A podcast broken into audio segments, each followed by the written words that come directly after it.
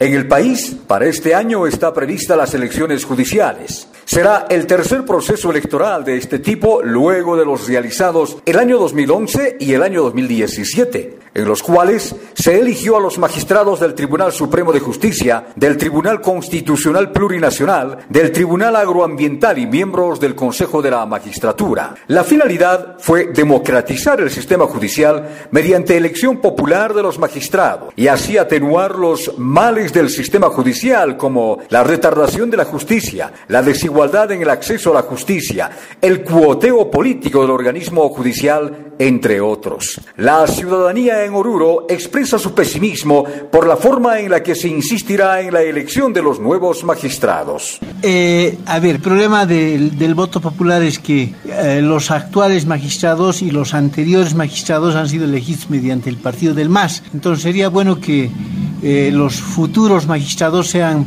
con examen con, eh, de forma idónea y más que todo que tengan los, una currícula que de buenos antecedentes, de buen comportamiento durante la profesión, esas personas idóneas deben, creo yo, que deben ingresar al Poder Judicial. Eh, yo considero que se debe tomar en cuenta la probidad, la honestidad y la carrera judicial del, del máximo representante de la justicia en Bolivia, que es la magistratura en el Tribunal Supremo. Entonces se debe buscar la idoneidad y equidad de género, tanto mujeres como hombres. ¿Pero la gente va a seguir votando o hay que cambiar de sistema? Debemos cambiar de sistema. Pero lamentablemente en nuestro país todo es político, entonces lo uno o lo otro es lo mismo. Que, que elijan en el Parlamento, que elijan por voto, es lo mismo. ¿Qué ha pasado con la, estas últimas elecciones?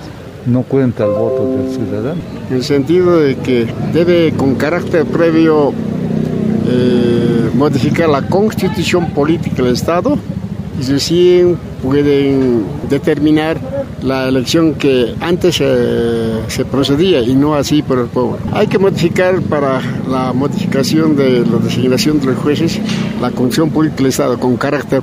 Sin eso no se puede hacer nada. Por mandato del artículo 158 de la Constitución Política del Estado, la Asamblea Legislativa Plurinacional tiene como atribución realizar la preselección de las candidatas y de los candidatos.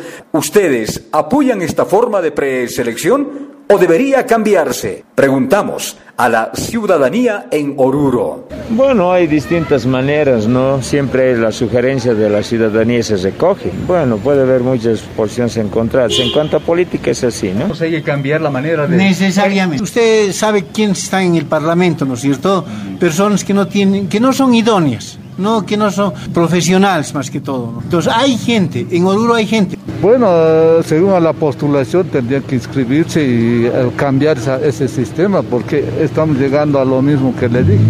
Otra manera de designar, viendo siempre los méritos de la persona designada. Sería bueno que se cambie de la forma de elección de los magistrados para justamente tanto reclamo sobre la justicia para que se escoja personas probas y con idoneidad, preparadas para el... Pero como se reclama tanto por, la justicia, que la justicia dicen que está mal, sería bueno que se cambie, pero que se escoja gente idónea, proba, con capacidad. Mientras los parlamentarios y el Tribunal Supremo Electoral trabajan en la preparación, en la organización de las futuras elecciones judiciales, la ciudadanía boliviana participa con su firma para pedir un referéndum que modifique esta forma de elegir a las autoridades judiciales y además, lo más importante, realizar las reformas del sistema de administración de justicia en el país. Les habló Aurelio Núñez desde Radio Pío 12 Oruro para Bolivia en Contacto.